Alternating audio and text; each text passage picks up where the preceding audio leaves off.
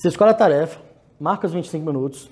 Durante esses 25 minutos, 25 minutos você fica concentrado em executar essa tarefa. Tá? Por que, que eu botei esse fone de ouvido aqui? O que, que eu faço? Bota o fone de ouvido. Se você trabalha no escritório com outros colegas, combina com eles. Fala, ó, quando eu tô com esse fone de ouvido aqui, ninguém me interrompe. Porque toda hora fica alguém ah, cutucando, ah, não sei o que lá, falando. Isso daí interrompe o seu pensamento. Então, combina com a equipe, ó, quando eu tô com fone de ouvido, não me enche o saco. Porque senão você perde ali o fio da meada. E até você voltar a se concentrar, você acaba se perdendo. Aí você executa essa tarefa.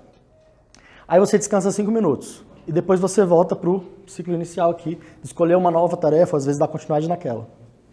E dessa forma você consegue executar muita coisa durante esse bloco que você trava ali.